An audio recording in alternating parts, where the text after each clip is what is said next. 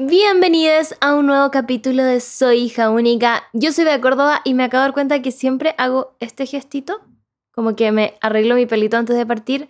Quizá me, me pongo un poco nerviosa.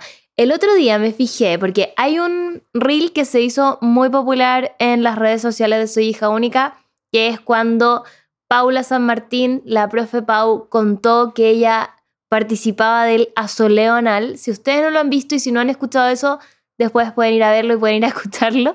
Pero es un reel donde la Pau básicamente nos cuenta que ella se da una vuelta a carnero, se abre los cachetes y recibe las bondades del sol, por una parte que en general no es el sol. Y me empecé a dar cuenta que tenía muchos comentarios, porque es medio que se viralizó. O sea, tiene como 18.000 likes, que igual es demasiado. La cosa es que empecé a mirar los comentarios, cosa que yo siempre evito hacer y que les recomiendo a ustedes, que si por algún motivo hacen un video que se vuelve viral en TikTok o donde sea, no lean los comentarios, porque siempre cuando algo se viraliza, llegan personas que no queremos. ¿Y por qué les estoy contando todo esto? Porque dentro de los comentarios habían que decían que nuestro lenguaje corporal indicaba que estábamos mintiendo y que todo lo que hicimos, así como que yo me tocaba el pelo, que la pausa tocaba la nariz y no sé qué, indicaba que habíamos montado esa anécdota para poder contarla en el podcast. De hecho, una persona decía como, esto ya lo he visto en otros podcasts, ¿por qué se copian de eso? Y era como, bueno, anda, ¿por qué hablaríamos de la soledad anal? Estábamos hablando de otra cosa, como que salió muy genuino. Pero bueno, eso. Entonces quiero que sepan que si yo hago así, si yo me rasco la cabeza todo eso, no es que les esté mintiendo, es que a veces uno se pone nervioso frente a la cámara y actúa de maneras diferentes. De hecho, también hace poco me enteré y aquí si alguna de las personas involucradas está escuchando esto va a saber que me enteré, eh, mis ex compañeras decían que yo impostaba la voz en mis historias. Imagínate, Mati, decían que yo mentía, que yo no hablaba así, no sé qué. Y yo ahora quiero desafiarlas. Siéntense frente a una cámara, siéntense frente a un espejo, o sea, un espejo, un micrófono, y veamos si hablan igual, porque todas estas cosas son un poquito difíciles. Entonces, si usted algún día se encuentra, no sé, con Yuya, la, la youtuber Yuya, que habla así, muy cute, quizá ella no les hable igual porque, obvio, es como un personaje. Así que les dejo esta información para que no se decepcionen el día que conozcan a alguno de sus ídolos como a Yuya o a quien sea y hable distinto. Es muy probable que sea así porque todo cambia si uno tiene unas luces y una cámara al frente. Con esa em, cosa de sabiduría y de, no sé en verdad qué es, pero mi sabiduría se las entrego y los dejo con este capítulo que hablamos sobre la toxicidad.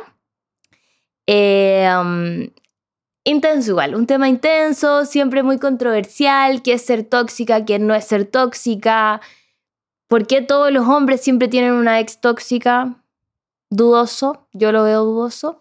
Los dejo ahí para que escuchen a la Vane, recuerden que la Vane es psicóloga, se me olvidó recordar eso hoy día, la Vane es psicóloga, por lo tanto es alguien que tiene eh, cierto respaldo, respaldo académico le hago poner para hablar. Así que eso, espero que les guste, que les sirva también, porque con la Vane siempre aprendemos algo nuevo. Y antes de que empiece, suscríbanse en Spotify y suscríbanse en YouTube a Soy hija única para que así tengamos más seguidores y nos escuche más gente y con eso podamos ir creciendo y trayendo más invitados. Quién sabe, quizá algún día pueda tener aquí a las Blackpink, a, no sé, Bruno Mars, ahora que viene a Chile. ¿Te imaginas, Mati? Yo creo que Mati se muere. Yo creo que te desmayas. Sí, se desmaya. Se muere en cámara. Eso, besitos.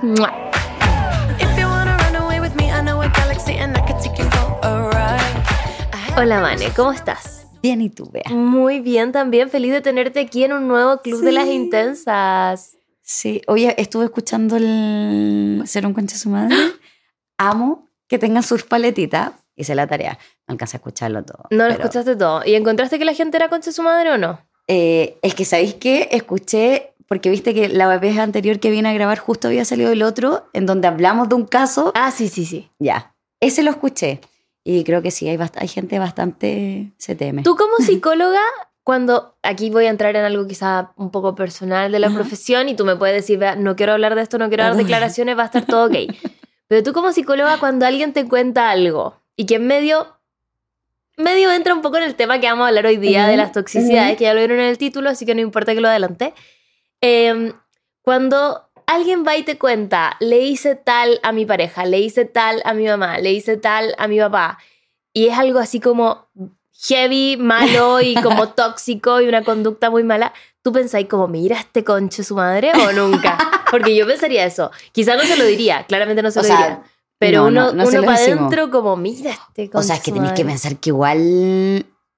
Ya, creo que esto sí lo puedo contar porque yo tengo una mención que es social jurídica.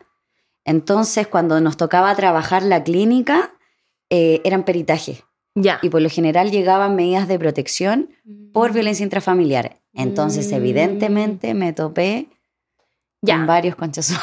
Claro, pero igual en eso es un poco más extremo. Por eso te digo, como no Sí. contra. Y, y claro, lo voy a tirar al lado extremo para no echar al agua a nadie más. ya, pero es que en verdad, yo creo que a los psicólogos igual les gusta harto el chismecito. Eh, vivimos de eso. Viven del chismecito, sí. Vivimos del chismecito. De hecho, venía caminando, caché una seguridad ciudadana con una patrulla de carabineros acá a la vuelta a tu casa y yo venía hablando con una amiga y le digo, "¡Ah! no sé qué, perdón que me distraje porque te pasó esto, esto, otro. Y mi amiga, por favor, cuenta, las dos psicólogas. Amo. Sí. Voy a, quiero aprovechar de hablar de chismecitos, quiero dejar en evidencia a mi papá. Yo sé que tú también Sí. te gusta el tema de los, Los papás, no sé qué. sí. La semana pasada estuvo Benjamín Vicuña en el Costanera Center. Me acuerdo, vi tu historia. ¿Viste mi historia? ¿Qué pasó? Ese, ese día yo estaba con la Coté, fuimos al mall, que amiga, comprémonos ropa, no sé qué, ya, y ahí me dice, oye, viene Benjamín Vicuña, vamos a ver qué onda. Yo bajo, hay una fila gigante afuera de Me la imagino. librería, ¿Eran muchas mujeres? casi puras mujeres, claramente. Y la cosa es que yo estaba, no en la fila, porque no iba a Mm. comprar el libro ni nada, pero estaba observando desde lejos y de repente veo a un señor pasar por detrás mío y como que me rodeó y pasó por atrás de la Coté y su equipo porque estaban con el equipo de amigas. Y yo lo miro y digo, este señor me parece muy conocido y dije, es mi papá. Y le grito, y mi papá iba como mirando así como, ¿qué no está acá? ¿Qué está pasando ¿Qué está aquí? ¿Qué está pasando? pasando? Y yo como, papá, papá. Igual después me sentí muy idiota porque, ¿cómo le grito papá a mi papá en el mall? Sí, como que, ¿cómo va a cachar que era No, ¿y yo? ¿Cuántos papás? ¿Cuántos papás habían Hasta en ese Benjamín lugar? Vicuña podría haber Él mirado. se podría haber dado ese papacito. ¿eh? ¿Tú ¿Cachai? cachai que Benjamín Vicuña era mi amor platónico cuando chica? Es que, ¿cómo no? ¿Cómo no? Ahí, tóxica. Ahí fui tóxica. La cosa es que era mi papá y yo, bueno, lo paro, lo saludo y le digo, ¿qué estáis haciendo acá? Estábamos en el Costanera y estábamos como en la fila, o sea, no en la fila, pero... Y me dijo, no, es que vi que había fila y vine a mirar qué estaba pasando. Andaba sabiendo de qué había. Lo amo. Lo amo porque mi papá es muy sapo. Como que él me cuenta, como que me dice, no, el otro día el vecino, el otro día la vecina, no sé qué. Ah, yo Eh, reconozco así. que soy. De hecho, nunca he querido bajar so safe para no entrar en la droga de ser la copuchenta. Mm, Tú serías la copuchenta todo el rato. Heavy. De hecho, tengo unos vecinos, no sé si te lo conté, pero tengo unos vecinos que son súper buenos para el carrete. Ya no. Y yo, como me bajo del ascensor un viernes, sábado, tarde, noche, y me pego a la puerta a para saber si ya empezó el carrete. ¿Y no te han invitado? Nunca. No, es lo que más me indigna. No quiero hablar de esa parte porque esa parte me duele. Ya. Porque no hemos encontrado. Se conocen. Sí, como que no hemos saludado. La otra vez se les que vi la llave puesta y dije, esta es la mía. Toqué el timbre, no me abrieron. No. No me ¿Y abrieron. tú podrías haber abierto? po? Es que sabes que lo encontré muy invasivo. No, sí, muy invasivo. De, de hecho, después me dijeron, dije, oye, igual hubiese sido bueno. Mi amiga me decía, ¿por qué no abriste la puerta con una botellita, cachai? Como Claro. un vinito. Permisito. No, ah. claro, oye, se te quedó, aprovechemos, no sé qué. Pero mm, sí, soy Pero, chismosa. descripción de estos vecinos. ¿Son como de tu edad? ¿No son de tu Sí. edad? No, yo creo que son más jóvenes, porque mira, a mí la pila no me dura como le dura a esa gente. ¿Pero cuántos años deben tener? No creo que pasen, no pasan los 30 y no tienen menos de mm, 26. Ah, ya, ya. Yo creo que es como primera vez que se van a vivir soles, ¿cachai? Eh, primera pega, estoy asumiendo, pero lo están pasando rey. Lo están pasando regio pasando y no te regio. están involucrando en Sí. esto. Pues es que eso te iba a decir, como que creo que soy copuchenta más no chismosa. Ya, ¿cuál sería la diferencia? Como que me gusta saber, pero no voy a divulgar. Ya. Eso, eso es lo que yo soy fiel a esa, crey- a esa creencia. Como yo quiero saber, pero Sí, yo no voy a ir a contarle No, no, al no. otro. Sí. Igual debo decir ah, que entre mis más cercanos, igual, Ah, ¿cachai? Pero es uno como... algo suelta. Obvio, Sí. obvio. Si estáis en pareja y es como queréis chismosearle, a- lo tenía ahí al lado, Sí. así como, ¿cómo no le vaya a contar? Sí, es verdad. Sí, ahí soy más chismosa. Pero eso. Pero eso, oye, estábamos hablando antes de las las uñas, uñas. que quiero que hablemos de este Sí. tema antes de empezar con lo otro. Porque tú me estabas hablando de que tú usas las uñas Más cortitas ahora. cortas. Nunca he usado largas, largas, largas. Así. ¿Así? No.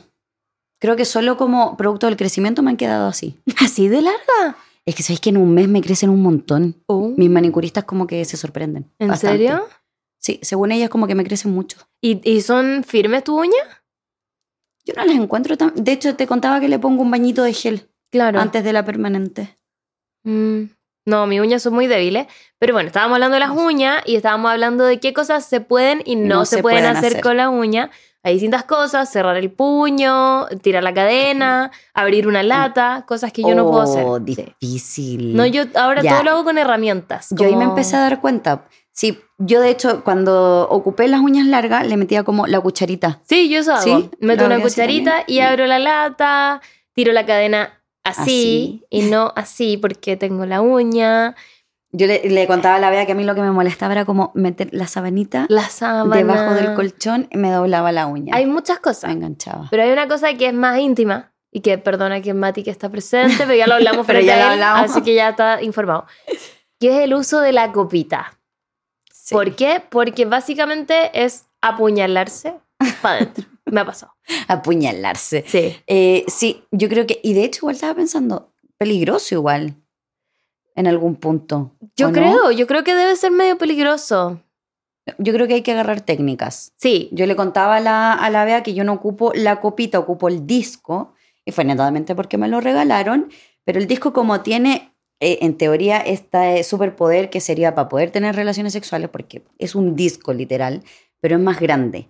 Y no tenéis como la copita que es como... ¿Y cómo ese- se pone no sé el cómo disco? se dirá esa El cosita. pitutito. El pitutito para sacarlo. No, el, la copita, o sea, el disco no tiene. Entonces, con esas uñas yo no podría.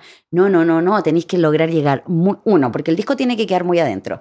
Tenemos, a mí me encanta hacer este Ya, ejercicio. Ahí está tu tenemos, cámara. tenemos vagina, ¿cierto? Y acá está el cervix. Entonces, en teoría, el disco tú tienes que, eh, que lo, lo pones como dobladito así, y tiene que subir y abrirse en el cervix. ¿Cachai? Que la copita queda en la vagina y tenía el pitutito. Sí. Ya, pues, esto no. Más arriba. Entonces, Me lo imagino como una cama saltarina, como tum, tum, tum. Ya, eso. Ah, sí, perfecto. ¿Así? Perfecto. ¿Y qué así? Entonces, claro, tenéis que llegar muy arriba. Espérate, ¿y este Yo no disco podría con esas uñas. igual recibe como la menstruación? Como que... Sí. Es que es como. ¿Es como una piscinita? Sí, ah, sí. De hecho, mira, es como la manito así. La manito sí. Entonces, esto, esta parte, el borde es un poquito más duro y acá es como. De hecho, es más blandito que el de la copita. Ah. Es como, ay, no sé cómo decirlo, como una bolsita. Ya. como una bolsita, pero más gruesecita, ¿Ya? ¿cachai? Y en teoría queda todo y po, como que baja. ¿Y cuántas horas lo podéis tener puesto? Creo que igual que la copita, creo que te dejan como un máximo de, de 10. Bueno, yo lo ocupo como, te decía, que para mí mi estrategia es ducha. Sí. En la ducha, porque la copita como tiene el pitutito es mucho más fácil. Mientras que el disco, verdad es difícil. Bueno, yo me voy a cambiar. me voy a cambiar. Como agradezco mucho ese regalo, pero Pero está difícil. como que entonces introducir tu mano completa casi para poder sacarlo. Sí, Ah. sí. Entonces yo decía a la vez, yo tengo los dedos cortitos. Cuesta. Cuesta, ¿cachai? Entonces, y, y es incómodo. Pasáis de, de esto que te debiese facilitar a incomodar. Claro. Por lo menos a mí. Porque es como cómodo mientras lo estás usando, pero a la hora de sacártelo y ponértelo, Es complejo. Una lata. ¿Cachai? Mm. Porque además el disco, como es así, al sacarlo, igual es muy difícil como que no desparrame. eso mismo ¿cachai? te iba a decir, me imagino que debe es salir... difícil, por eso para mí es como ducha. Ya. Yo les recomendaría que si quieren ocupar disco, sea solo para la utilidad que tiene y no como yo que lo estoy ocupando En el día. reemplazando la copita. Pero espérate, tú usabas la copita típica, la que tiene el palito. Sí, Yo tengo otra que se llama Bepi Cup. Si suena como que estoy haciendo publicidad, más no. Más Solamente no. quiero compartir ese dato. Solamente quiero compartir muy ese dato. hacen eso. Porque la Bepi Cup, eh, en vez de tener un palito, tiene como un como una manillita. Ay, creo que sí, ¿La vi. sí, yo la he la vi. publicado muchas veces. Entonces es como como si fuera un canastito.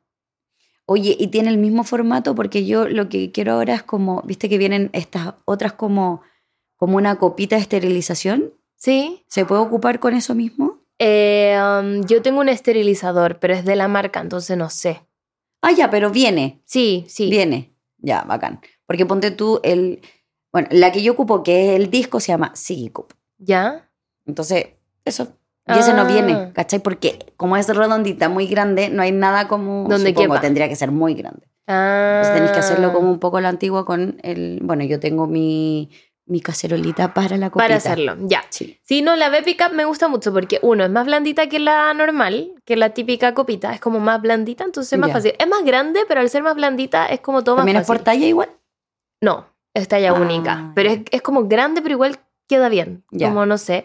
Tienen doble borde, entonces no se rebalsa. Ya.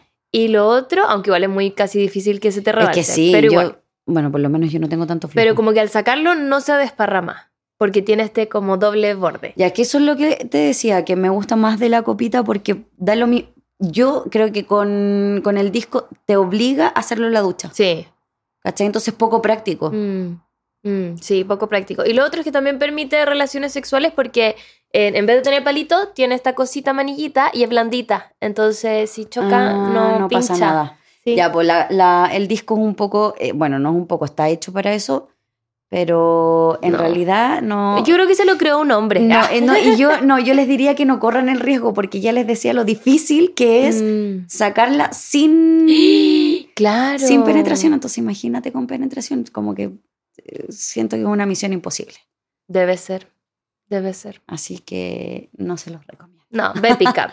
No Sí. es auspiciado, pero podrías Pero- tener aquí tu espacio porque hablamos mucho rato al respecto. Hoy, yo feliz hablar de eso. ¿De las copitas? Sí, es que no, de mm, acompañar como los procesos de, por ejemplo, muchas, muchas mamás han llegado a consulta para que acompañe a sus hijas en su menarquia, por ejemplo, su primera menstruación, en Ah. explicarle, ah, como hago Es que hay mamás que se complican. N. Ponte tú, mi mamá cuando me llegó la regla se puso a llorar.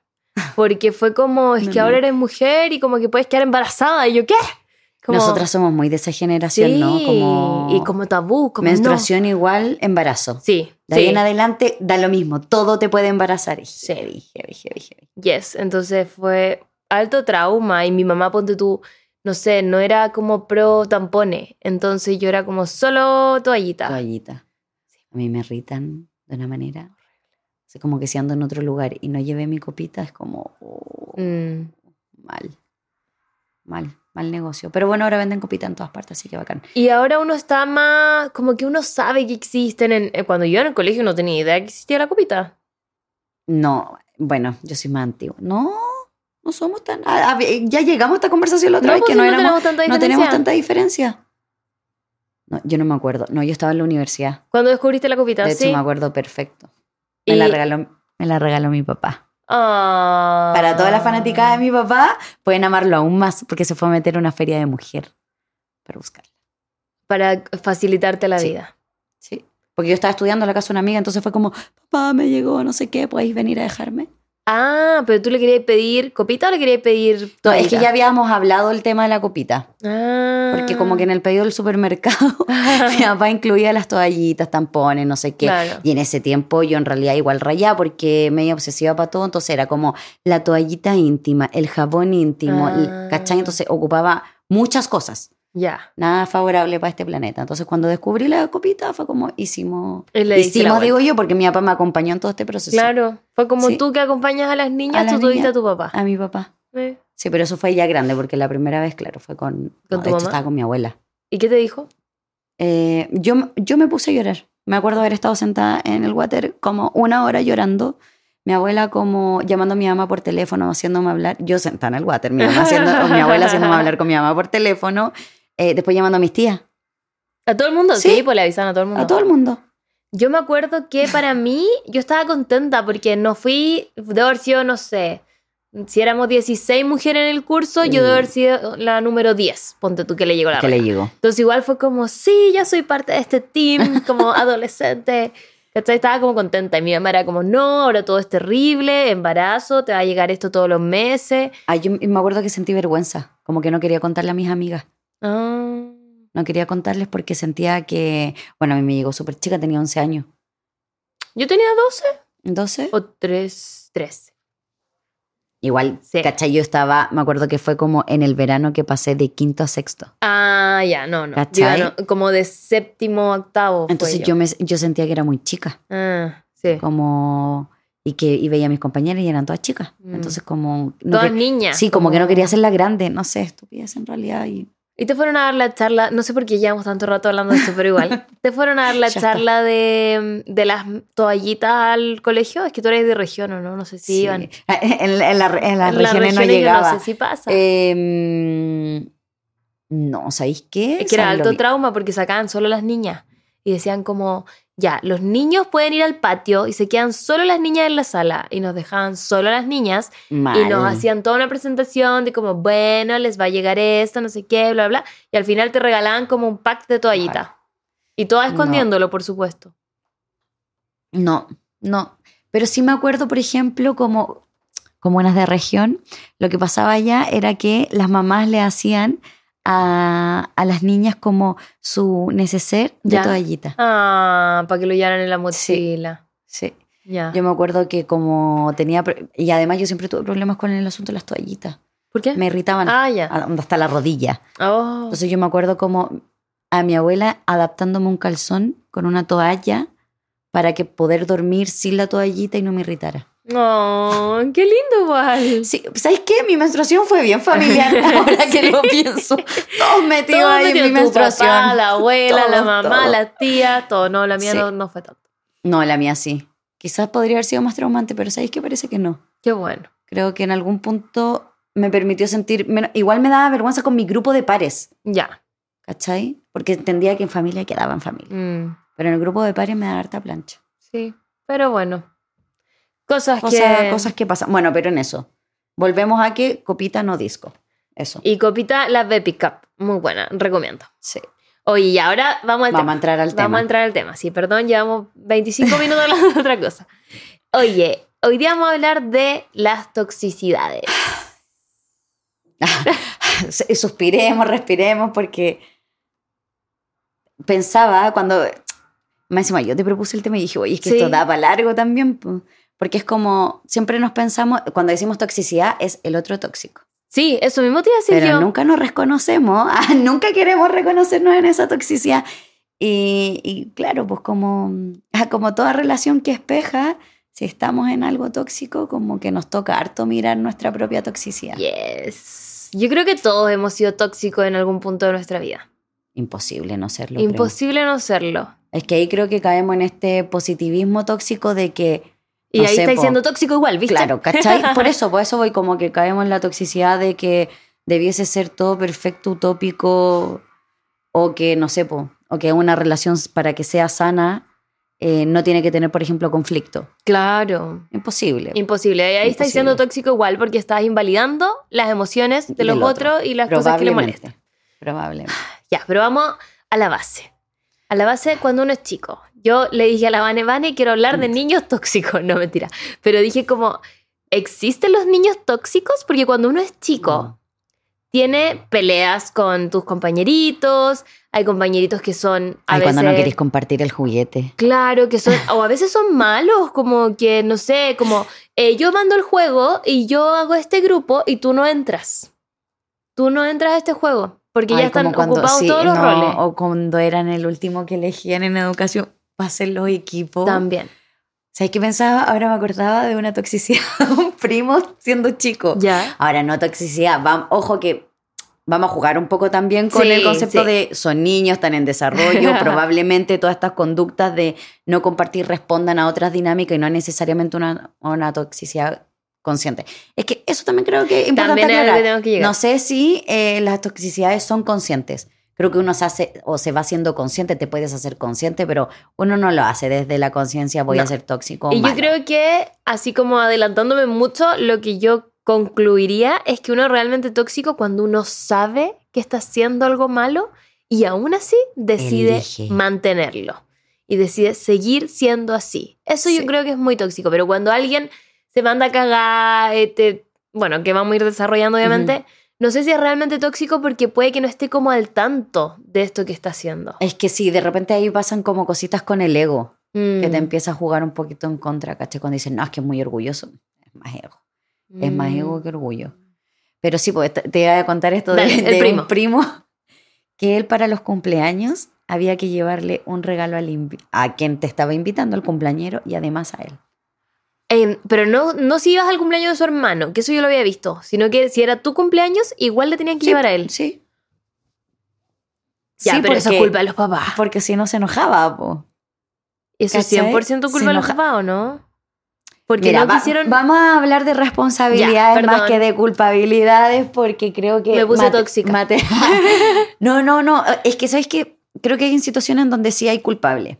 Pero creo que maternar, yo sin ser mamá, es algo tan complejo Mm, que, que creo que... Y ahora que se viene toda la conmemoración, este mes es del mes de la madre, no sé qué, claro. eh, creo que igual es pelo estar apuntándolas constantemente en esta culpabilidad. Pero porque, pueden ser los papás también. porque probablemente de sus propias culpabilidades intentan eh, suplir. Mm, ¿Cachai? De repente en eso como que dan más de lo que necesitan, dan más de lo que debiese, ¿cachai? Y ahí empiezan a caer en estas crianzas medias tóxicas, mm. en donde le sostenemos un poquito, claro, para evitarnos la rabieta que vamos a hacer, le damos en el gusto. ¿Y eso cuántos años duró? En algún punto se le pasó, no creo que sí, ahora... en algún punto se le reciba- pasó, pero y tienen que haber sido un par de veces. Ya. No, ahora No. debo decir que es un orgullo, Ah, es ya. un orgullo decir que es mi primo. Pero ponte tú, mi mamá tenía primos que se tenían que sentar en su puesto y si no se sentaban en ese puesto, ellos se enojaban. ¿Cachai? Ah, ya, como estos lugares asignados en la mesa. Claro, claro, era como es que yo uso esta silla y, y el hermano también usaba esa otra silla, entonces como que si tú llegabas y te querías sentar en esa silla, no se podía porque esa era la silla de tal y de tal. Ya, ¿cachai? Que ahí pasa una cuestión como en las crianzas que para evitar este conflicto, este punto de tensión, empezamos a sostener otras dinámicas que son súper poco saludables, incluso para las niñas. Porque vaya al colegio y jodiste, po. Sí, ah, po. te sentáis ahí, te sentáis ahí. Y si Y no los vamos ahí. a separar y te voy a sentar allá atrás, ¿cachai? Claro. Están hablando mucho, entonces después les cuesta mucho lidiar con la frustración. Entonces, a veces la solución del problema es el problema. Mm, ¿cachai? Es tener el problema, mm. es tener el conflicto. Y la toxicidad hace un poco referencia a eso, ¿cachai? Cuando estáis evitando constantemente el conflicto y empezáis a ser como muy complaciente o muy demandante, ¿cachai? O querer mantener las cosas como bajo tu control para que se ajusten a lo que tú estabas esperando y las cosas La toxicidad, de hecho, puede venir, igual es, es- por eso lo pensaba, como abarca un montón, pues porque puede ser desde la carencia, la necesidad del control, puede ser desde el miedo, puede ser desde el egoísmo. Mm. cuando ya es más patológico desde el narcisismo, ¿cachai? Entonces creo que la toxicidad se puede dar en... Y de hecho, la toxicidad se da en las dinámicas, son dinámicas tóxicas. Para mí, Ya. para mí, corríjanme el resto, los expertos en toxicidad, pero para mí son dinámicas tóxicas. Por eso te decía, como al final es súper fácil apuntar al otro del tóxico o de la tóxica.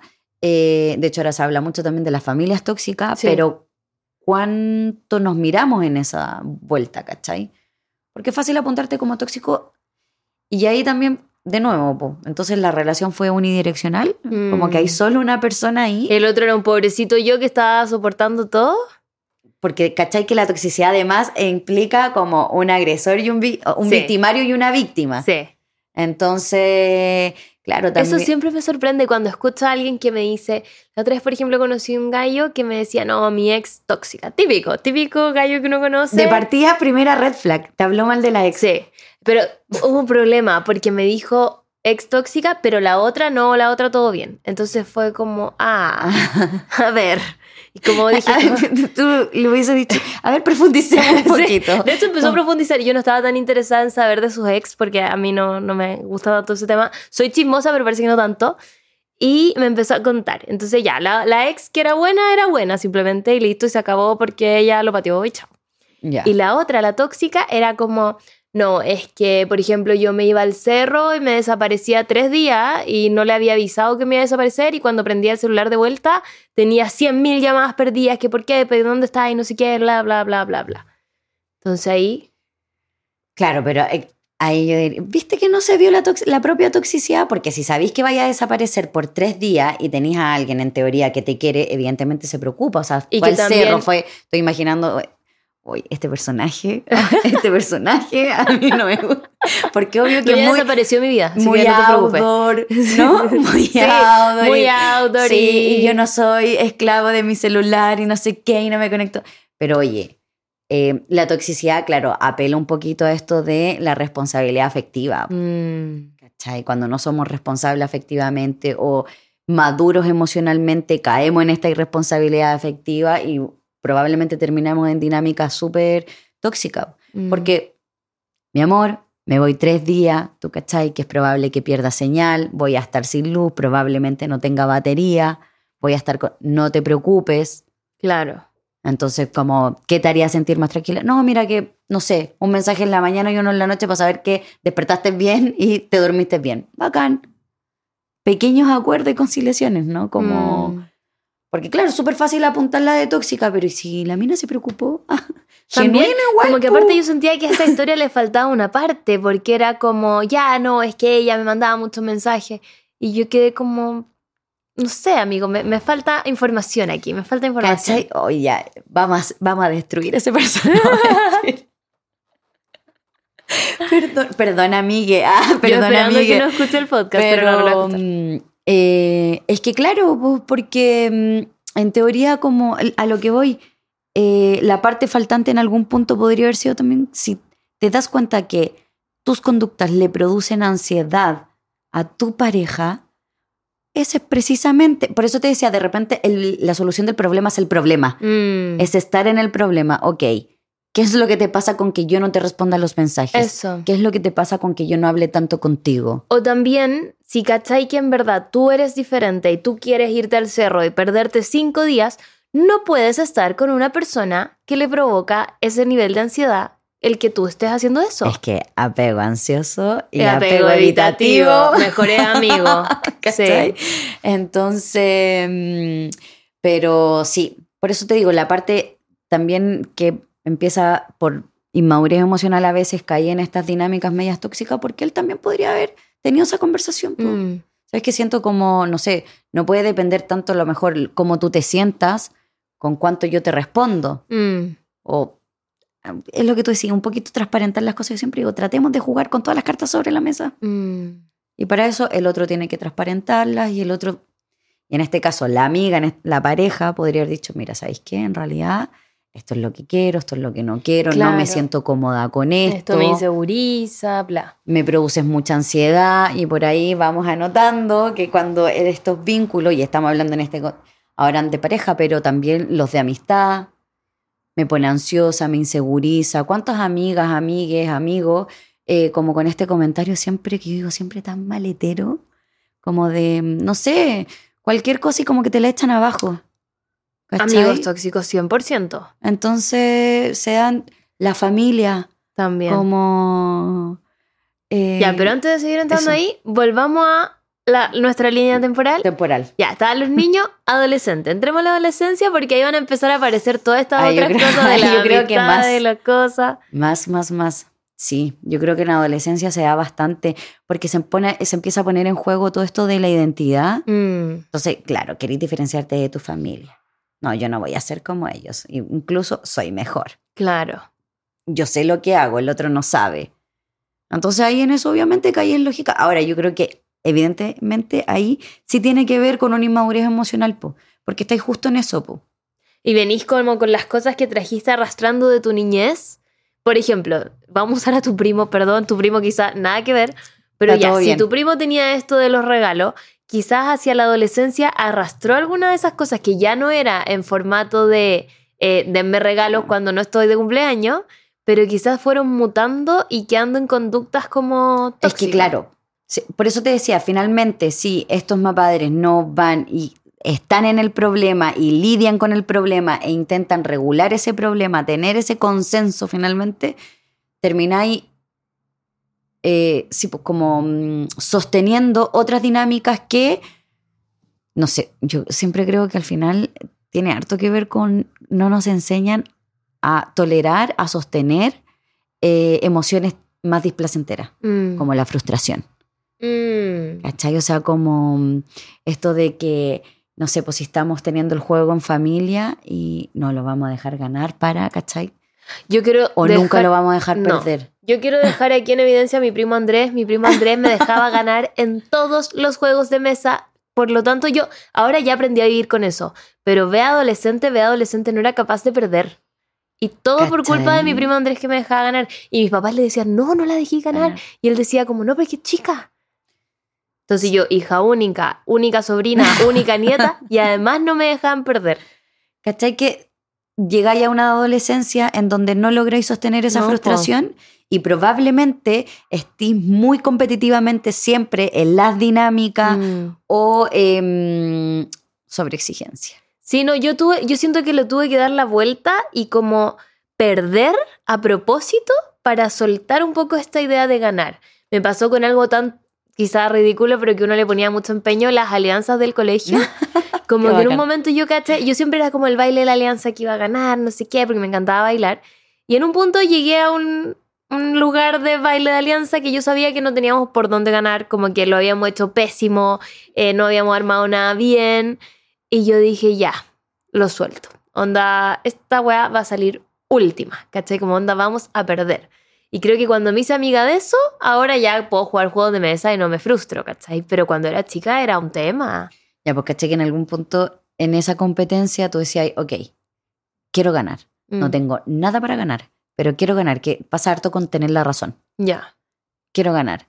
Empezáis a sostener toxicidades como eh, te dais cuenta que esa persona te pone ansiosa, te inseguriza y empezáis a justificarle.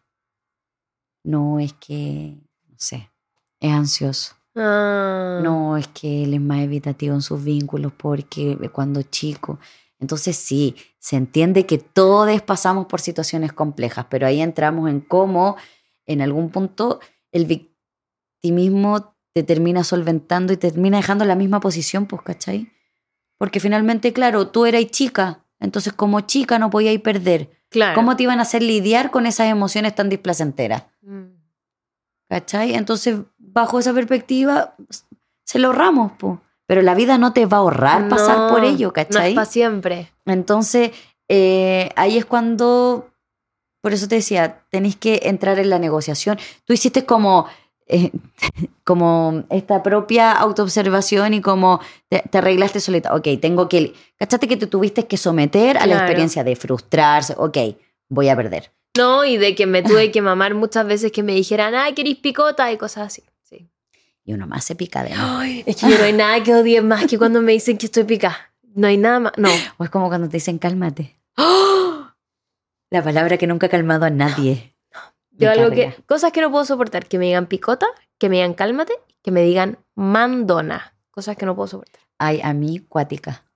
Ah, mm, Hubo un también. tiempo que estaba muy de moda esa palabra y yo tenía un ex que me decía siempre, ay, que eres cuática.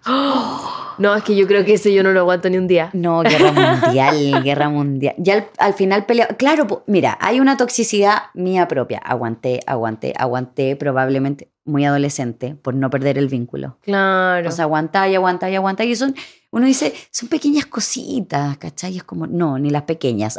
Mm, Nunca, gente, ni las pequeñas ni las grandes, porque las pequeñas se hacen grandes. Sí. Es verdad esto de la bola de nieve, ¿cachai? Entonces cuando, imagínate lo que tú decías, vamos a ir con la línea de tiempo. Chiquitito, no te permitimos, o claro, conocer estas cositas, que te digan que no, Mm, Claro, hay niños que les dicen que sí a todo. ¿cachai? Evitar como, em, por eso te digo, estar constantemente, que caemos mucho en esto de la sobreprotección, Mm. como evitarle cualquier cosa que le vaya a hacer daño. Igual los entiendo, porque ponte tú ahora, yo tengo a mi sobrino que es chiquitito, tiene un año y dos meses, ponte tú. Y cuando, no sé, el otro día le agarró con que quería aprender y apagar la luz. Y la prendía, la apagaba, la prendía, la apagaba. Y le decíamos como, Santi, no, como ya basta. Al principio nos Suficiente. reímos porque él se reía y después fue como, ya, Santi, no, como ya, se va a echar a perder. Y se puso a llorar. Y era como, qué ganas de decirle, ya, ¿sabes qué? Sigue apretándola porque en verdad que llores me da demasiada pena. Y como que me, me rompe el corazón verte tan triste. Entonces, Claro. es muy difícil. Pero ahí también entra como la explicación. Pero tiene un año, no me entiende nada. No, pero evidentemente ahí tenés que ser más concreto. po. Claro. Y ahí sí tienen que lidiar un poco con frustraciones, ¿cachai? Como que va a llorar y... que va a llorar y ahí empezar a entender que esto, volvemos a la culpa. No le estás haciendo un daño. Mm, No le estás diciendo como, eh, no sé, po, eh, te caíste, te pegaste y te voy a negar ese abrazo porque tienes que saber lidiar con el dolor. Es como, no, amigo, esto es una frustración en donde hay cosas que no se pueden hacer siempre, como prender y apagar la luz por cinco horas consecutivas, porque además supongo que no alcanza la luz. Entonces No, hay alguien en brazo. ¿cachai? Entonces hay cosas que no se pueden sostener. Eh. Ahí yo siempre digo como que hay que aterrizar un poquito realmente el daño que está siendo real y el que Mm. pensamos que hacemos. mm. ¿Cachai? Y en las toxicidades eso no se, no se alcanza a medir. ¿Cachai? Como Mm. no hay un impacto del daño en el otro. Por eso se vuelve tóxico. Claro. Y por eso también creo que las toxicidades no tienen que ver con un ejercicio consciente de hacer daño. A veces sí, que era lo Claro. que hablaba. A veces sí, eh, pero no necesariamente es consciente. Porque por lo general la toxicidad habla más de eh, como de sí misma, ¿cachai? Que del otro. Y como de tu inseguridad propia a veces. Por eso te decía, como esto de la mamá que le va a sostener esto al niño y en la adolescencia probablemente igual, ¿cachai? Claro. le vamos a sostener esto al niño, al adolescente, para que no crea que no le quiero. Mm. ¿Cachai? Entonces, como no tengo ni uno, que yo he visto papás así como no tengo ni uno, pero quiere, voy a inventar, quiere el iPad. Y es como, Ah, y se ha sacado la mugre, se ha esforzado este año por tener buenas notas, ha portado bien, mantiene su pieza limpia, ordena, como cumplió todo el checklist. Y a veces como hay una realidad que supera eh, el, el- que, claro. como la meritocracia, ¿cachai? Como Mm. no es que no merezcas el iPad Pero probablemente, no es que tengo no te lo dónde puedo dar. sacártelo, claro. No te lo puedo dar simplemente. Entonces, cuando empiezan a suceder estas cosas, en este ahorrarle el daño, creo que nos volvemos más dañinos. Y ahí, no sé, pues, ahí evidentemente la bola va creciendo cuando eres más grande, entonces ya no eres capaz de ver el esfuerzo del otro Mm. ya no ves al otro. Entonces, como, quiero el iPad. A mí no me importa, ¿cachai? Como lo conseguí, lo quiero. Entonces, Claro. cuando grandes mis vínculos, que voy a. Quiero lo que quiero, Claro, y tráemelo. ¿cachai? O sea, como. No sé, estoy tratando de pensar en ejemplos como cuando grande. ¿Pero tú te acordáis de algo que hiciste, ponte tú en la adolescencia y que ahora digáis, uy, esto era tóxico? ya, Todo. tírate ejemplo. Quiero ejemplo. Ay, le revisaba las redes sociales a mi pareja. Chan, chan, chan. Siempre he pensado en que cuando estaban nuestros papás, como que no existían las No redes que sociales, lidiar ¿y qué revisaban? El diario de vida. ¿Qué revisaban? Vean, no confiaban. Sí, es verdad. Qué aburrido. Y sí. ya viste, ahí yo era chismosa. Pero sí, le Me lo revisaba las imagino redes como- sociales. De hecho, creo haber visto alguna vez una teleserie que alguien revisaba como la, la, la cuenta del teléfono. Como, llamaste a tal, llamaste a tal. Y no tenía idea qué Oh. dijo, quién es tal, no puedes saber nada. Solo tienes que llamó a tal. Heavy. Es que me hiciste, me desbloqueaste un recuerdo en mi casa que no tiene nada que ver con toxicidad, o quizás sí, podemos relacionarlo. Eh, yo era súper buena para hablar por teléfono y Ya. en ese tiempo las llamadas de teléfono a teléfono de casa eran baratas, pero cuando empezó a salir la llamada celular, que era carísimo. Carísimo. Carísimo. Y yo esperaba que, porque en mi casa se dormía siesta porque de región, y esperaba que todos durmieran la siesta y yo llamaba a todo el mundo al celular. no. Ay. Entonces estaba esto como de eh, cada uno tenía un destacador. ¿Cachai? Entonces tenía que destacar las llamadas que tú hacías. Y adivina quién ganaba. Tú, por supuesto. Y me retaban. Ah, porque yo igual me hacía la loca con alguna, me hacía la loca con algunos números. Pero en mi casa eran tan, tan psycho que llamaban. No, llamaban a la persona. Llamaban. Aló, sí, ¿con quién hablo? No, la Valentina. Ah, ya, muchas gracias, colgaban. Vanessa, este número es de la Vale. Yo, y obvio que conocían a la Vale porque era mi amiga, Claro. como, nos Sí. mentiste, este número es tuyo y mira toda, así como, no sé, el 40% de la cuenta del teléfono era mía. Yo tengo que decir que mi papá también me hizo lo de los destacadores. Este número, este ¿También número, ganaba este número. Eh, era sí. el- Es que aparte mi mamá llamaba a su mamá y a mis tías, a nadie más. Entonces, claro, no habían más números de teléfono y después yo, adolescente, Sí, viste, eso, eh, no sé, en este caso no era toxicidad porque creo que también un poquito de regulación que yo no tenía. no, importante. y Eh, yo como- mentía además. eh, estabilidad financiera. Claro. Pero sí, mi toxicidad en la adolescencia fue esa. Fue. mm, ¿Sabéis que ahora que recuerdo, quizás tuve una situación tóxica, pero que para mí fue muy. Para mí era como. mm, Ya, la voy a contar. ya, queremos saber. Una amiga estaba pololeando y estaba muy enamorada, muy enamorada, y todo nuestro grupo de amigos sabíamos que su pololo le engañaba. Qué dolor. ¿Cachai? Y fue como, no sé si te pasó que yo iba en un, en un colegio en donde de segundo a tercero te pasaban como a las especialidades, Ah, sí. al matemático, al biológico, al no sé Sí. qué. Ya, entonces él se fue a una especialidad y nosotras a otra. Ya. Y no quedaron juntos. Y ahí no empezaba, o sea, ahí empezaron a llegar los rumores y como yo tenía amiguitos en varios cursos, empecé a saber. Y eh, lo que digo que podría haber sido tóxico, y me voy a explicar por qué. Eh, yo sabía que le engañaba y un día como que le dije así como, oye, como pava, ¿cachai? Como... ¿Te está engañando? Te está engañando. Y ella no creía, no creía, no creía. Oh, Y en ese tiempo recién estaban saliendo los celulares con cámara. ya. Entonces le pedí a alguien que le tomara una foto y me la enviara para No. mostrársela a mi amiga. Y esas fotos como en dos píxeles. Obvio. Ya. Que la pasamos por infrarrojo. Eso, por infrarrojo. por infrarrojo. Y, ¿Y con nada, las mi pruebas en mano creyó? eh, no, no le quedó otra que creer, pero siguió con él. Entonces yo le dije así como, ay, ya que eres pava. Ya. Como en verdad esto te tiene muy atonta. Como que entiendo que el amor sea muy bacán y como que te atonte, pero a ti te atontó ya al máximo. Y, y eso no se paró, po. Ay, dejaron de ser amigas. Sí. Pero ¿y por qué yo creo que fui tóxica? Porque hay gente que hay veces que no quiere ver, O hay veces también que uno decide decir, ya filo, como... se la perdono, chao, Sí. ¿cachai? Entonces creo que yo fui como muy violenta en esto de que ella no quería ver y yo como, ah, mira, mira, ¿cachai? Sí. Yo Como que tengo una podría haber historia... más amorosa. Sí, tengo una historia muy parecida, pero es de una amiga mía que otra persona le dijo, mira, te están cagando. O sea, no. No, no, no, no. Mi amiga había estado con una persona en el curso, o sea, del colegio. Y habían terminado, pero estaban en ese como ir y venir. Como que terminamos, que no estamos juntos, que sí, que no, que sí, que no. Y esta otra persona era compañera a la universidad del sujeto en cuestión. Y le manda una foto agarrándose a otra mina y le pone pa' que lo superí.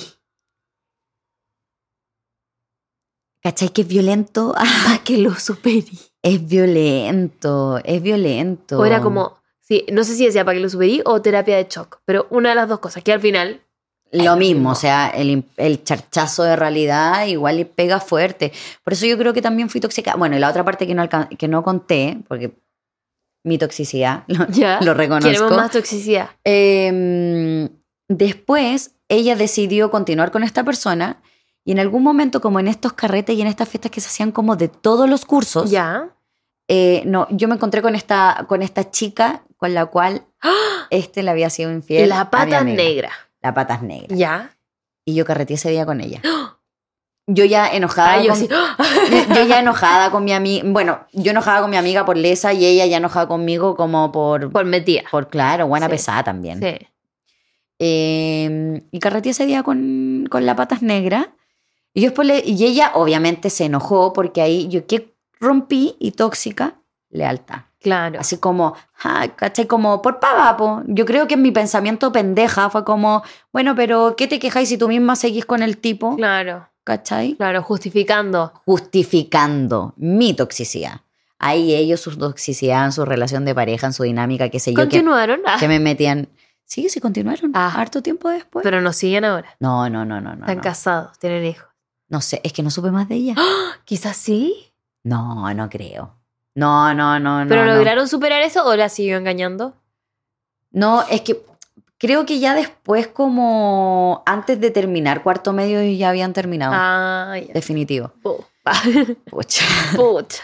Pero no, yo creo que ahí fui súper tóxica, ¿cachai? Porque necesitamos para unas relaciones sanas y no Receta. sé qué. Receta. Lealtad. Ya. Creo que son cosas importantes si estamos hablando de amistades en este caso. Hay ciertas lealtades, o sea, las familias también de- en algún punto empiezan a entrar en dinámicas tóxicas porque empiezan a sostener unas lealtades a lo mejor no tan buenas, ¿cachai? Ah, sí, sí. Sí. Pero si tú quebráis esa lealtad, pasa algo. Pues Entonces yo quebré una lealtad con ella. Cobré, o sea, cobré. quebré una confianza con ella.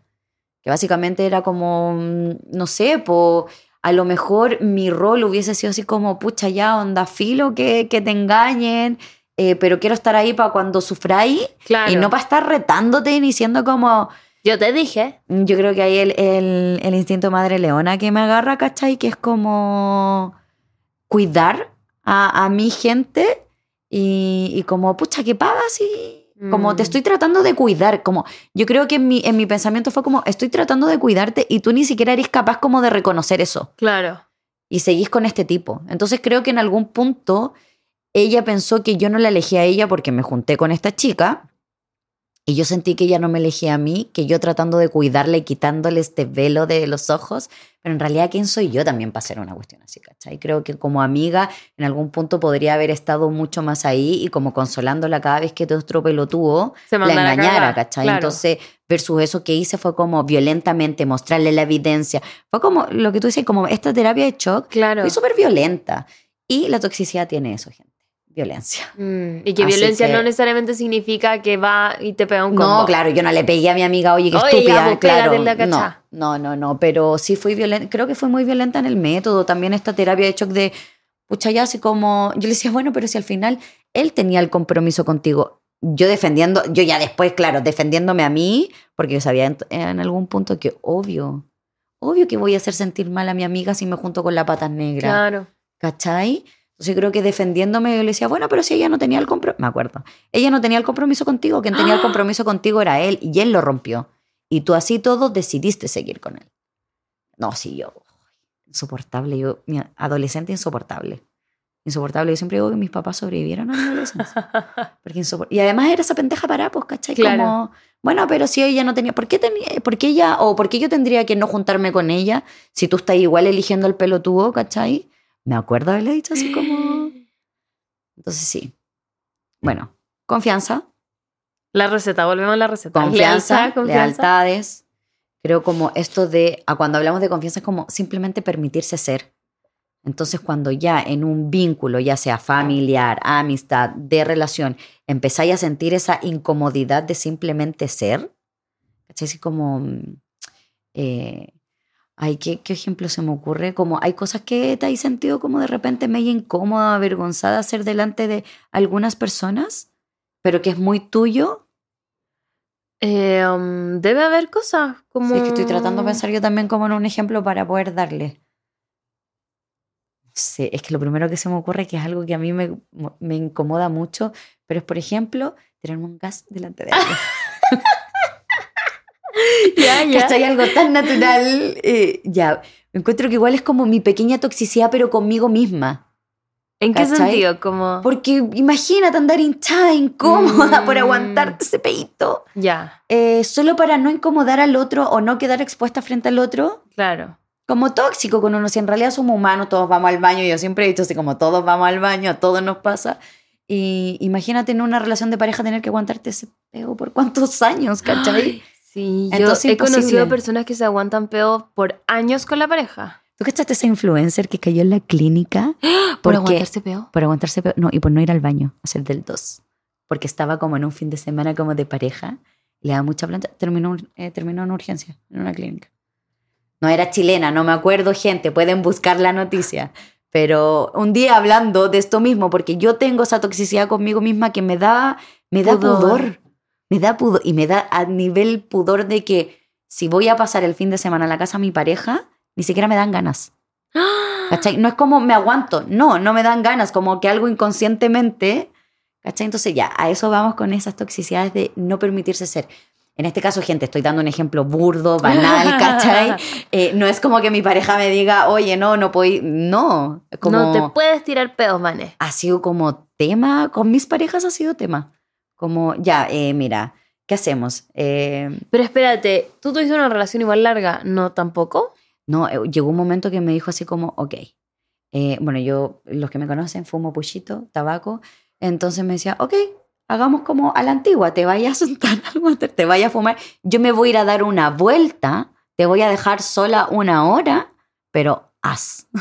Pero, Vane, tu ¿Cachai? intestino. No, sí, ridícula, ridícula. Lo estoy logrando, ¿cachai? Que he tenido que empezar a hacer como, porque creo que es reprogramar tu cerebro en algún punto. Las toxicidades pasa lo mismo. Mm. Tenéis que reprogramar eh, un poco tu cerebro, que es lo que tú decías, ok, no sé perder, ok, me voy a obligar a perder. Claro. Reprogramaste, ¿cachai? Hay ahí al- algo como a nivel de, de conexiones, de reprogramarse, porque animales de costumbre, bla, bla, bla. ¿Cierto? Entonces, uno tiene que ir agarrando ciertas cositas para. Así que bueno, toxicidades. Tenemos eh, confianza en donde podamos simplemente ser. Entonces, cuando sintamos como, ay, que este comentario, o siempre hago esto y mi amiga siempre me pone juicio como, ay, pero si tú, otro ejemplo, eh, como, ay, pero si tú eres tan suelta, como, ¿cachai? Ay, pero si tú, ¿qué te quejáis? Si andáis como siempre de pareja en pareja, pues. Ay, que no puede, no sabía estar sola. ¿Cachai? Ay, o, o ay, ta- tanto que te quejáis de la pega y cuánto, ¿por qué no te vais, cachai? Claro. Como lleváis años quejándote y todavía no te moví y hay mandado currículum y hay hecho otras cosas y es como, a eso vamos, ¿cachai? Como cuando ya uno, y por ahí otro tips que es como cuando empezamos a sentir que no podemos contarle algo o ciertas cosas a esa persona, ok, estamos hablando de una toxicidad porque al parecer el otro nos está haciendo un juicio valórico que Mm. no nos está permitiendo simplemente ser con el otro. ¿Cachai? Y ahí no lo vi. Por favor, no lo eviten. No sea como yo. No se aguante ese peito.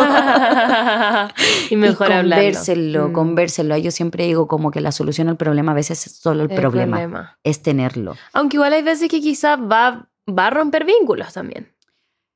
Va a romper vínculos, pero si va en pro de tu sanidad, Mm. como a lo mejor incluso podría mutar el vínculo como lo llevabas hasta ahora y mutar y transmutar algo mucho mejor. ¿Cachai? Sí. Como sentarse a hablar del problema. Y ok, y de hecho creo que eso es sano. Sí. Sentirse en la confianza, ¿cachai? Lo importante de la confianza como voy a hablar de esto que me incomoda mucho que tú haces conmigo y sentirme la confianza de que no vamos, esta amistad no va a terminar porque yo te lo planteo. Porque yo te lo estoy planteando, claro. ¿Cachai?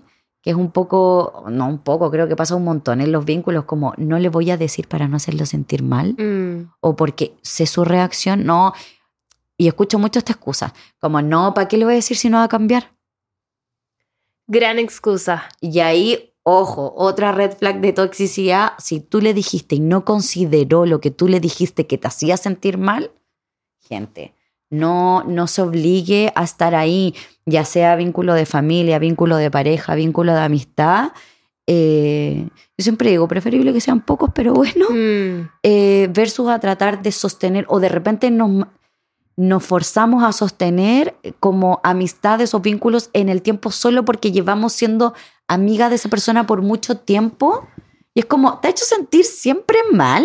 Sí, a mí me pasó hace poco eso, que eh, yo tenía una amiga que, claro, llevamos muchos años siendo amiga, pero cada cierto rato ella se desaparece porque se enoja por algo. Y yo como, oh, y fue como, ¿en verdad puedo sostener esto solo porque llevamos siendo amigas muchos años? Quiero, Mm. quiero sostener esto. Entonces creo que la toxicidad tiene harto que ver con, con eso. Así que, bueno, eso. Mm. Confianza, creo que confianza, donde nos sintamos en confianza, donde, donde claro, sintamos que simplemente podemos ser. Eh, no ¿Es nos dejemos sonar nomás. ¿Sí? Sí. Ok. Eso. Un tóxico debe ser. Qué tóxico el conserje que se pone a llamar de que se pone a llamar hasta ahora, no le, no le avisé. Oye, cuando llegue y me registre, le voy a decir. Eso, no No llame. llame. En una horita más. Estamos ocupados. Y si lo hace, viste, no considero, no respeto no lo que yo le dije. lo que tú le dijiste. La transgresión del límite. ¿Viste que hablamos el último Bueno. capítulo de eso? Cosa. Hoy están llamando mucho, ya voy a ir a contestar. ¿Qué Sí, quiere sí, el sí. tóxico? A few moments later. Era el conserje, pero me habían traído helado, por eso estaba llamando tanto. Mi conserje no es tóxico. Copuchento, quizás. No, es Pero que tóxico no. copuchentos son todos. Ya lo Sí, hablamos. No, sí. no hay discusión. No. No hay discusión. ¿Estamos todos de acuerdo? Pero es que ¿Todos al yo creo que teniendo ese nivel de poder de información en el que uno Me ve quién entra y sale de la casa de cada persona, Que llega. claro. ¿A qué hora? Uh, ¿A, A qué mí- hora llegaste? Oh, no, a mí me ha dado vergüenza. Voy a, voy a decir algo muy personal. Pero una vez yo, chiquillo, a las 4 de la mañana, ponte tú. Y me llamó el conserje. Y normalmente a esa hora hay cualquier conserje que no son los que yo veo siempre. Son unos más jóvenes, más que da lo mismo. pero me llamó uno de los viejitos. Y yo dije, no, qué vergüenza, este caballero ¿Cachai? Que si es saber". joven, entendemos que no nos van a juzgar, como como, que hay, co- hay complicidad. Sí. Pero si es mayor, Sí, y era como, "Oh, ya bueno, sí, que pase, obvio, po". pero yo que avergonzado. Avergon- No pude volver a mirarlo a los ojos de la misma manera. qué heavy, qué heavy. Qué heavy. No, a mí me ha pasado cuando he llegado, cuando yo no he llegado en buenas condiciones. Uh, yo ahí ni miro. Hola. Y se pasó de largo. No, hay veces que llegué la mañana siguiente. Igual te cachan, obvio, si venís Obvio, con la venís misma con la ropa de ropa. carrete. No, sí, también me he visto. Me he visto en eso, muy Ah, avergonzada. a mí me han dicho, estuvo bueno, tuvo buenos cumpleaños. Ah, te han dicho. Sí, ah, mira, yo igual se las perdono, porque yo prefiero tenerlos de aliado Ah, que de enemigos. Sí, obvio, obvio. De hecho, yo he hecho pega para ganar. Había una conserje que tenía que ir a pesa, pesa, pe- mujer. Y me la gané. Yo también tengo gané, una conserje que es pesada y me la estoy intentando ganar, pero todavía no Y siento. te voy a dar unos, unos pequeños. No, es que el tips. otro día me dijo algo pesado. ¿Por qué? ya yo trabajo esto de influencer, no sé qué. Nos estamos desviando del tema, perdón, pero No, pero eh, tengo, ya sé dónde vamos a quizás retomar. me hizo un comentario tóxico, te lo voy a decir. Ya, yo recibo muchas cosas, porque mi trabajo implica que me tienen que mandar cosas para yo mostrarlo, hacer reviews y todas esas cosas. Entonces yo en general bajo, eh, cuando salgo, cuando vuelvo y digo como, uh, ¿me llegó algo? Y me dicen no o sí, según si llegó algo. Y una vez bajé y le dije, ¿hoy me llegó algo? Y me dijo, no, hace tiempo que no le llega nada. Y se empezó a reír. Y yo quedé como. Porque en verdad sí me habían llegado cosas, solo me lo habían pasado los otros conserjes. Pero se empezó a reír y yo quedé como, esta señora es malvada. Sí, y se reía como la Úrsula de la sirenita, así como, guau. y yo como, no. Y, y sé qué conserje es, porque me he encontrado con ella. Ella, ella. le, voy a, le voy a, cuando llegue la próxima vez y ella esté, le voy a decir, dígale a la Bea que le llegó algo. No, te ríes igual que ella, malvada. Yo soy malvada, yo soy malvada, es que soy escorpio. Pero ella la venganza es lo mío. se rió con maldad, como Pero. ¿cachai? Esto que hablábamos de la toxicidad de estos amigos que de repente como que te echan para abajo, ese comentario fue como un poco Sí. en esa dinámico, ¿no? Así como, ay, vea, no te ha llegado No, nada. ¿qué? Te va a llegar a claro. ti. Sí, Sí. creo que fue un poquito en eso. Sí, y yo así, "Mm, mi trabajo.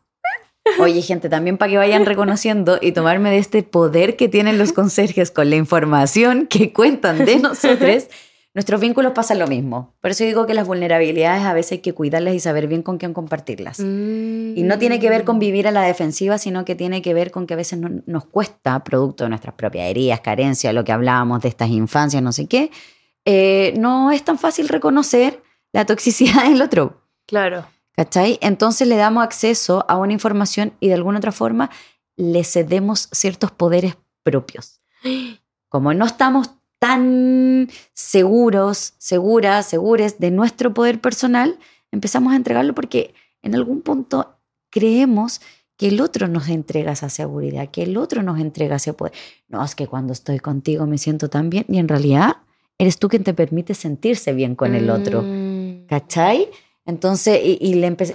en eso, ¿cachai? En una frasecita como le entregaste el poder al otro. El otro te hace bien. No es que tú te permitas estar bien con esa persona, no es que tú de alguna otra manera empezaste a descubrir, a reconocer lo que es ese, ese sentirse bien. Y se lo entregamos al otro. Y cuando el otro ocupa eso a nuestro desfavor, ¿cachai? Cuando van desmedro de nosotros, ¿cómo? Ay, si no hace tiempo que no le llega nada porque sabe que tú trabajas de eso, sabe que a ti te llegan cosas. Toxic, Hiriente. toxic. Y eso aplica para cualquier relación. Sí. Como, es como, ese comentario podría haber sido perfectamente en una pareja como, ¿y te vaya a poner eso? ¡Oh! Te digo algo, yo nunca he pololeado con alguien que ¿Qué me diga algo así. Creo que en eso he tenido al menos buen ojo. Algo bueno he hecho, algo bueno he hecho. Porque me ha pasado que escucho personas que dicen como que sus parejas le dicen, oye, te va a poner eso, Mm. o oye, estamos más rellenita, o oye, no sé qué, falta ejercicio, no sé cuánto. A mí Ujú. jamás, jamás nadie me ha dicho eso. Yo creo que es Algo porque igual físico. Claro, o de que te vas a poner eso. Mi mamá, mi mamá me hacía esos comentarios de va a ir así. Claro. Según ella, era desde el miedo. Desde el miedo de que si yo iba con algo muy corto, muy apretado, eh, me podía pasar algo. que ahora siendo grande lo puedo ver y lo entiendo. Y se lo cedo y digo, quizás no me lo decía la manera que me lo debía haber dicho porque me generaba inseguridad a mí de respecto a mi cuerpo. Obvio. En vez de decirme como, hija, ten cuidado porque si vais con short en la micro te puede pasar algo. Sino que era como, ¿y te vas a poner eso? Entonces, ¿Cachai? me- Que tiene que ver con cómo necesitamos resignificar esas cosas, porque evidentemente no fue la intención de tu mamá insegurizarte con tu aspecto físico o con qué te pusieras, Claro. sino que ahí la educación va de límites. Mm. Tu cuerpo, solo tú. Si hay alguien que te esté mirando de manera incómoda, como hay una frase de una mina que, que es una mm, ilustradora y hace cómic eh, argentina, española que es feminista, y dice, el problema no está en lo que se ve, sino en los ojos que ven. Mm. Haciendo alusión a esto de que la faldita muy corta, de que el escote muy pronunciado. Entonces, por ahí creo que hay que empezar a generar esas conciencias. Yo insisto, por eso no me gustaba decir como es culpa de esos papás, Mm. de esas mamás, porque, ¿cachai? Como tu mamá en una buena intención, en, en- en una preocupación que puede ser muy genuina, Mm. puede empezar a insegurizar. Claro. Yo porque probablemente, no sé, ¿hace cuánto empezó a resonar esto de la, perdón, un mosquito, Eh, lo de como la, mm, como, eh, ay, ¿cómo se llama? La denuncia del acoso callejero y esas cosas. No, y mm, la comunicación efectiva. Ah, uff. ¿Cachai? Entonces hace poco empieza El a resonar. Entonces por ahí también es otra forma de que ustedes puedan ir reconociendo cómo nos vamos sintiendo de alguna manera incómodos eh, y el poder que le cedemos al otro, el Eso. poder que el otro, yo le entregué esta, le compartí esta vulnerabilidad al otro, le entregué un poquito de esta historia, ¿cachai? Y el otro va y la ocupa. Mm. Mis inseguridades las ocupa en ciertos lugares para burlarse.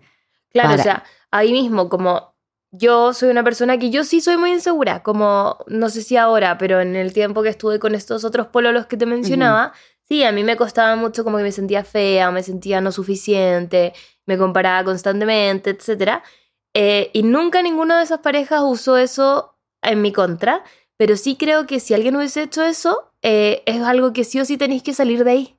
Como es como, te está usando lo más débil que tú tienes en tu contra. Sí, tu inseguridad. Entonces, ahí hay una toxicidad. Pues, por ejemplo, me pensaba en esto que tú decías, como, no me gusta que me hablen de sus otras parejas, por, a- Ah. a- en otro caso X. Pero ponte tú en ese sentido, a lo mejor, si una mujer no se siente muy segura de sí misma y su pareja le está hablando de sus otras parejas, a lo mejor no tiene...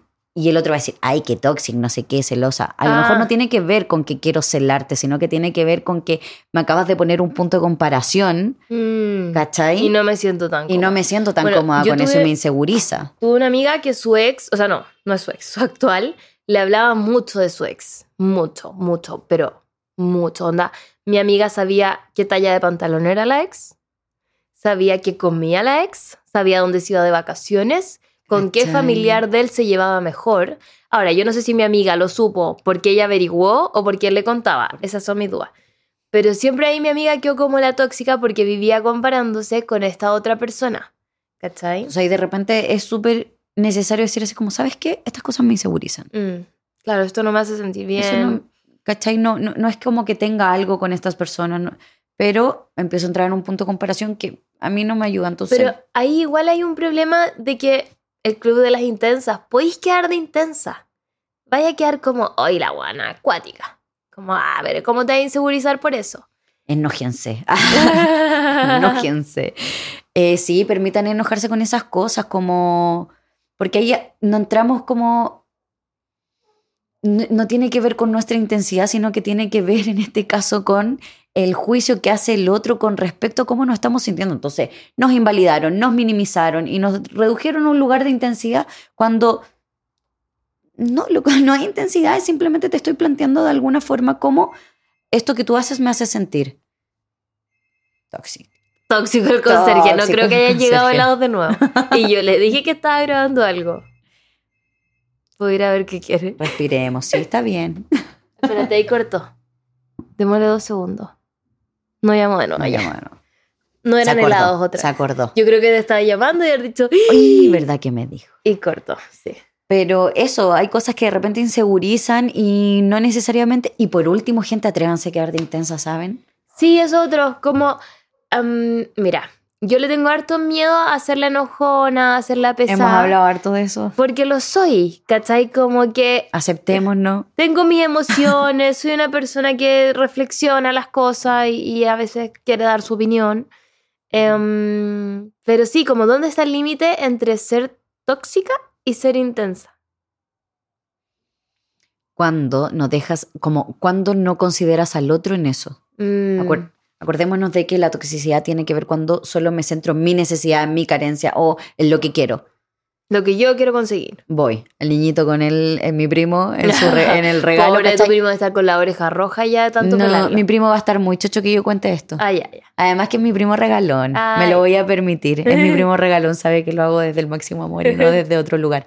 Pero, ¿cachai? Como eh, de eh, darle, darle, darle esto al otro para evitar esta frustración, ¿cachai? Entonces al final, ¿qué hay en ese lugar de, de que, mm, insisto, tenemos que permitirnos desde la aceptación y cuando mm, solo vas por eso que quieres y te ensegueces, entramos en la toxicidad y ya poco tiene que ver con la intensidad. Mm, ¿Cachai? Yo hace poco tuve que reconocerme en esta intensidad de que me metí en tantas, en tantas cuentas, en tantas cosas a la vez, que fue como, bueno, ya voy a tener que dejar algunas cosas porque mi intensidad no me voy a permitir, porque ya me conozco, estar en algo a medias. mm, ¿Cachai? ya.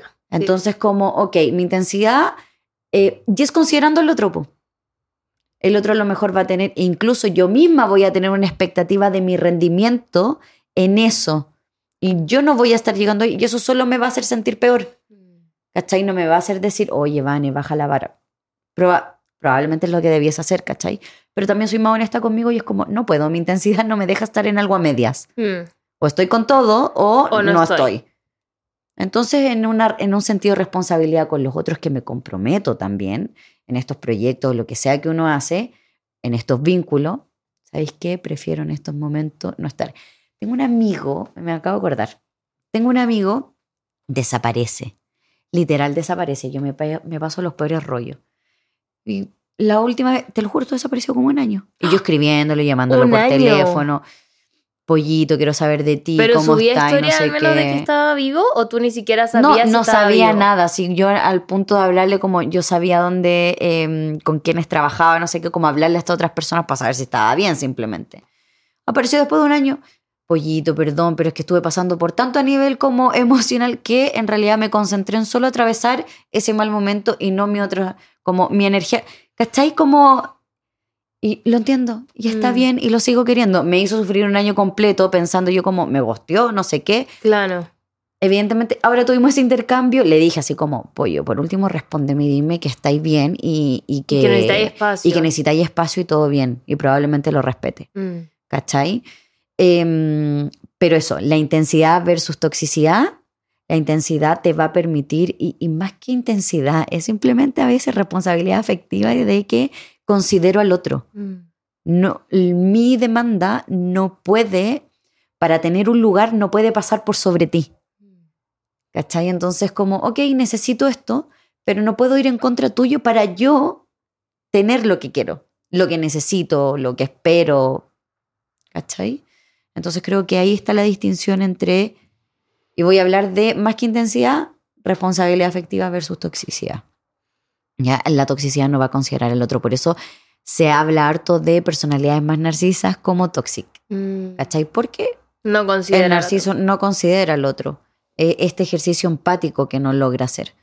¿Cachai? Entonces, pucha, de repente, si tu intensidad te permite decir, mira, sabéis que prefiero no saber de tu pasado con estas otras personas porque me inseguriza. Creo que ahí, más allá de sentir el temor de quedar como intensa, les invitaría a observar cómo el otro toma eso y desde ahí cómo se sigue vinculando contigo. Mm, ¿Cachai? Si te cataloga de intensa, red flag. Le estoy poniendo un límite nomás. si insiste en hablarte de esto, Red flag, no respeta. porque yo digo, mira, ¿sabéis qué? A lo mejor no entiendo que tú me quieras contar de, estas otras relaciones, pero a lo mejor porque para ti tiene un sentido. Mm, ¿Cachai? Como, mira, yo aquí aprendí esto, me di cuenta de esto. Sí. Háblame de eso, no me hables de, la, persona. Mm. ¿Cachai? Háblame de tu experiencia dentro de ese vínculo. Porque a lo mejor el otro tampoco tiene la intención de insegurizarte o ponerte No, ansiosa. de hecho, probablemente no. ¿Cachai? Entonces a lo mejor háblame de, de- de eso que tiene sentido para ti Mm. lo que me estás contando. Claro. Mira, cuando me lo contó, yo creo que igual era medio modo chismecito, porque de- me preguntó después, ¿y tú? ¿Y tú? ¿Y tus ex? Y yo como, ah, yo ¿Cachai? como omití. omití Mira, voy a tomarme del ejemplo que me hablaste de, tu- de, de esta amiga. Entonces, a lo mejor el otro quería decirle que para él, porque dijiste que eh, la ex como con quien se llevaba mejor de la familia, a lo mejor simplemente detrás de todo eso es como, me importa mucho que mi pareja también logre involucrarse en mi Ah, dinámica familiar. Claro, que se lleve bien. Que se lleve bien. Entonces es necesario poner el punto de comparación que se llevaba muy bien con este otro, que este otro nunca se lo Mm. ganó. Como, no, de repente la importancia tiene que ver con, me importa que mi pareja se involucre en mi vida. ¿Cómo siento que se involucra? Cuando logra vincular también con mi familia, con mis amigos, Mm, sin romper la lealtad que tiene conmigo. Como esto de, eh, conocí, no sé, po, eh, con, me hice amiga de la pareja de mi amiga. Ah, Y después ellos terminan y casi como que yo dejo a mi amiga tirada y, acuérdense de esa lealtad. sí. Lo que yo hice no estaba bien, ¿cachai? Como eso. Ya, me parece bien. Oye, Vane, ¿cerramos Sí. acá o no? ¿Te Cerramos, parece yo bien? creo, ¿De sí, cerrar porque- el kiosco hasta ahora? Sí, el que- El kiosco. La Me encanta. panadería aquí. Sí, lo Hay una panadería acá abajo que cierra cuando se le acaba el pan. Da lo mismo la hora. Yo te conté que vivía en la vuelta, pues era Sí. mi pana- la marraqueta de ahí. Ah, ¿te gusta esa? Sí. Ah, pero me da mucha risa que cierran. Tienen otros productos, no solo venden pan. Pero si se Pero es acaba que el pan, fuerte, se cierra. el pan, si es panadería. Bueno, aquí nos quedamos sin nada más de hablar de tóxicos, así que se cierra. Se cierra, se cierra la Se panadería. cierra la panadería, será para una próxima. Oye, Vane, muchas gracias por venir de nuevo. No, gracias a ustedes, a mí me gusta mucho el Sí, espacio. el capítulo anterior tuvo muy buena aceptación. Sí. Sí, sí, ¿no? sí, sí, sí, sí, sí. Estuvo bueno. Me escribió gente. Oye, sí, gracias a la gente que sigue la Bea y después me va a seguir a mí. Gracias, son muy amorosos. Me, me mandan comentarios bien amorositos. Cuéntanos de tus otros proyectos en los que estés, si quieres aquí. Ay, gracias. Obvio, pero por supuesto. Estoy ahora eh, como panelista. Esperemos que eh, dure más de cuatro capítulos. pero en el podcast de la Mali que se llama Hazte Ver. Así que eso es el otro proyecto. Por ahora, Bea, podríamos decir que eres tú en el Club de las Intensas y el Hazte Ver. Ay, mira. Eh, sí. Y, y eso, estoy pensando, o sea, que estoy considerando, la gente me ha escrito que un espacio como mío, pero yo creo que necesitaría ahí un Mati. Pero aquí en materia dispuesta, Yo mira. necesitaría un Mati porque en realidad No, si no, no da. no, no, porque yo me acuerdo cuando tú me hablabas así como, no, paso de largo y edito", y yo así como, ¿qué le pasa? Así como grabamos hoy día, se va a quedar haciendo esto para mañana. Sí, era horrible. No, Fui así muy que- infeliz, pero ahora soy feliz con el Mati. Y has tomado buenas decisiones. Le vamos a dar ese cumplido a la, a la, a la Bea, sí, obvio. Obvio. Así que eso. Muchas gracias. Eso, ya. Y ahí tenemos que preguntar qué tema van a querer para el próximo. Para- sí, dennos idea porque a veces nos entrampamos un poquito, así que nos Sí. ayuda. Nos Sí. ayuda. Ya. Besitos. Besitos. Chao.